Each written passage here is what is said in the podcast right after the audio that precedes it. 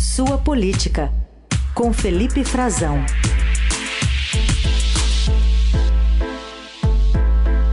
Oi, Frazão, bom dia. Oi, Carol, bom dia para você, bom dia, Heisen, bom dia, bom ouvintes. Dia. Frazão, vamos falar um pouquinho sobre como o governo está se articulando para manter alguns partidos próximos em troca de, de recursos, de dinheiro. Exatamente, né? Não, nada mudou, né?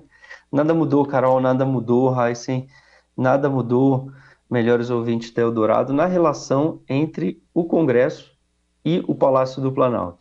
Eles estão, como a gente vinha conversando já aqui, na Eldorado, mostrando no Estadão, buscando formas de manter o seu poder.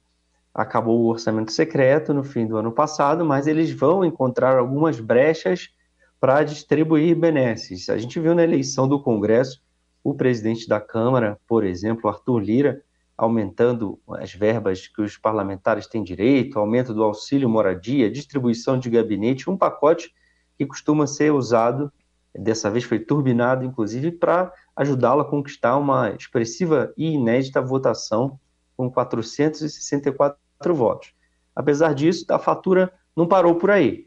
Tem é, entrega de cargos no governo de segundo escalão, que está sendo pensado e articulado com a, a Secretaria de Relações Institucionais, e tem 3 bilhões de reais, essa é uma, a, a novidade, que eram, segundo os, alguns parlamentares com quem eu conversei ontem, parte do dinheiro daquele antigo orçamento secreto, quer dizer, emendas de relator, que o relator do orçamento usava para, de forma pouco transparente, distribuir para uh, os seus aliados no Congresso, esse dinheiro ele vai ser distribuído de uma outra maneira agora. Ele vai ser distribuído por meio de emendas que serão destinadas aos novos parlamentares, parlamentares que não teriam direito algum a indicar emendas no corrente ano de 2023, porque as emendas desse ano ao orçamento de 2023 são feitas pelos deputados que tinham mandato até 2022.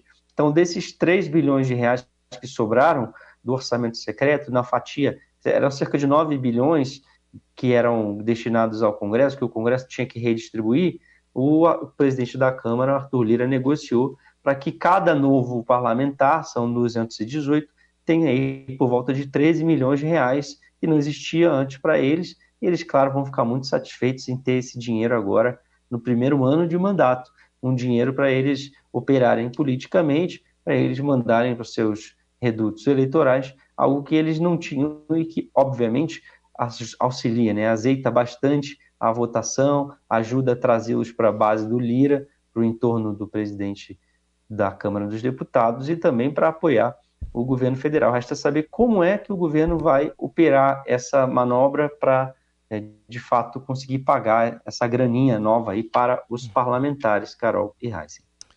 Tá bom, antes da gente mudar de assunto, vou soletrar como é que escreve base aliada aqui no Brasil. B-A-S com dois cortes E. Aí vem o aliada.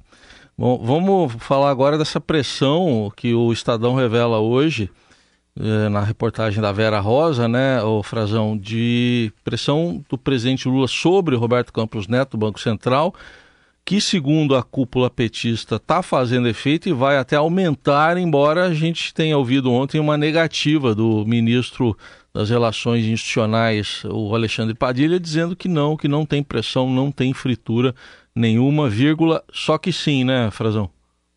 É, é o, olha, ele está fazendo o papel dele, né, de tentar falar um pouco também para para o mercado financeiro o Padilha fez essa função, né, Heisen? Temos que lembrar, durante a campanha eleitoral também dialogou com uh, muitos bancos, foi a evento de investidores para falar sobre os programas do Lula. O presidente Lula está fazendo ele mesmo né, essa função de pressionar pela redução da taxa básica de juros Inclusive, essa reunião em que houve ontem com o Conselho, ele reativou o Conselho Político da coalizão de partidos, da, partidos, partidos da, dessa base que você soletrou aí com, com, com S com os tracinhos, né?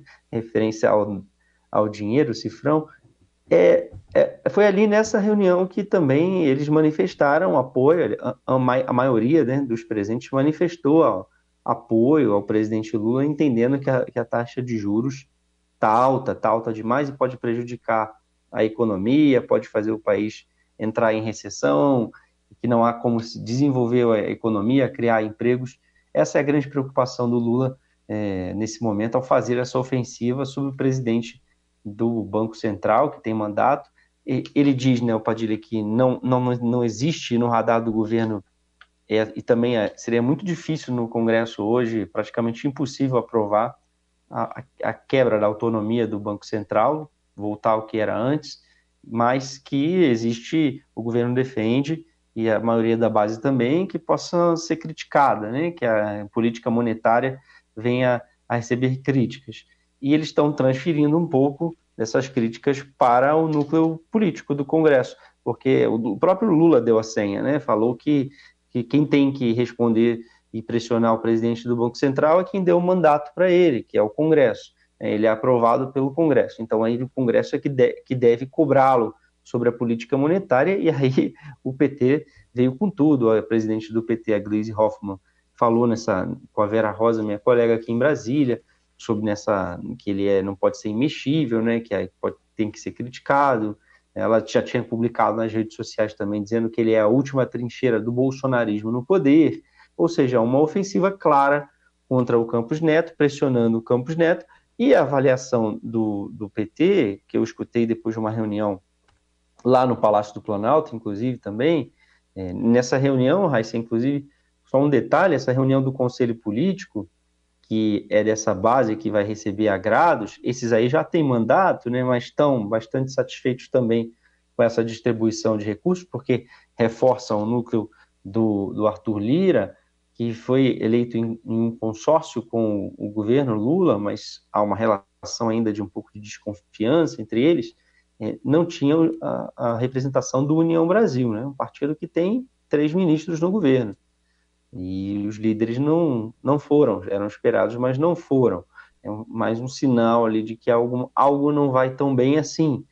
Mas nessa reunião, eh, logo depois dessa reunião, eles diziam que entendem que entre houve uma modificação, né, uma mudança de cenário eh, em relação ao Conselho de Política Monetária, que entre o comunicado do Copom, que manteve a taxa de juros em 13,75%, e depois a ata que foi celebrada pelo governo, a ata da reunião, né, do, houve uma, uma, um distensionamento, que houve uma sinalização positiva a respeito da economia, né, a respeito de uma, uma confiança nas medidas econômicas que estão sendo anunciadas pelo governo Lula, pelo ministro da Fazenda Fernando Haddad, que inclusive comemorou, disse que era a ata era mais amigável, né? E que isso, segundo a interpretação que foi compartilhada por integrantes do governo e do Congresso, é, seria efeito já da pressão que o próprio Lula passou a fazer desde a semana passada publicamente, é, pedindo para que, que os juros baixem é, cobrando o Campos Neto, dizendo que não tem nada contra ele, tudo bem, mas tem muita gente sim que está fritando o Campos Neto, que acha que ele tinha que sair do cargo e que houve uma mudança de cenário, que essa mudança de cenário entre os dois comunicados se diz, se deve justamente à pressão política, porque não houve nada, nenhuma medida no cenário econômico, no, o governo não tomou nenhuma atitude, nada de diferente do que estava no radar, então, que é, isso se deve à pressão do Lula. E essa pressão, como a gente re registra hoje na manchete do Estadão, ela vai aumentar. E vou trazer mais um elemento já para compartilhar aqui com os nossos ouvintes. Hum. Vai aumentar não só no Congresso, né? não só no Congresso, mas o PT está buscando, e o Lula, apoio, estão buscando apoio externo, apoio na academia, entre intelectuais. E o economista Luiz Gonzaga Beluso que é há muito tempo né, alinhado ao, ao Partido dos Trabalhadores, apoiador, é, ele está articulando um, uma carta, um manifesto com outros economistas, intelectuais, para que seja publicado nos próximos dias, justamente com críticas à política monetária nacional, ao Banco, leia-se ao Banco Central e a Roberto Campos Neto. É mais um elemento que vai surgir o PT já está esperando, o governo já está esperando a publicação desse documento para trazer à tona, né, ganhar corpo, né, na academia e entre os economistas, ser mais uma voz a defender o que o Lula defende, a revisão da atual taxa de juros. Claro que ninguém espera uma paulada, né? Como se diz que os juros caiam dois pontos, três pontos de uma vez só. Eles subiram, foram subindo devagar, mas passou, foram 11 pontos percentuais que subiu do início ao fim do governo Jair Bolsonaro, e agora eles querem ver cair o mais rápido possível, para que o, o, presidente Lula tenha tempo de, de, de, governar e de implementar suas políticas e de ver resultado.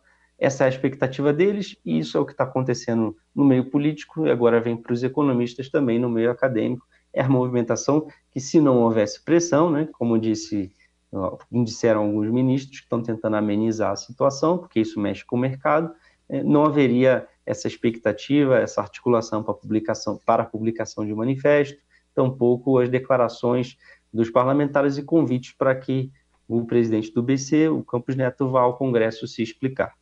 Muito bem, Felipe Frazão, conosco aqui no Jornal Dourado, contando esses bastidores também da decisão do governo. Obrigada, Frazão. Obrigado, Carol. Obrigado, Raíssa. Obrigado aos nossos ouvintes. E aí depois a gente vai destrinchar um pouquinho mais isso no Estadão. Por enquanto está em primeira mão aqui para os nossos melhores ouvintes. Privilégio nosso. Obrigada.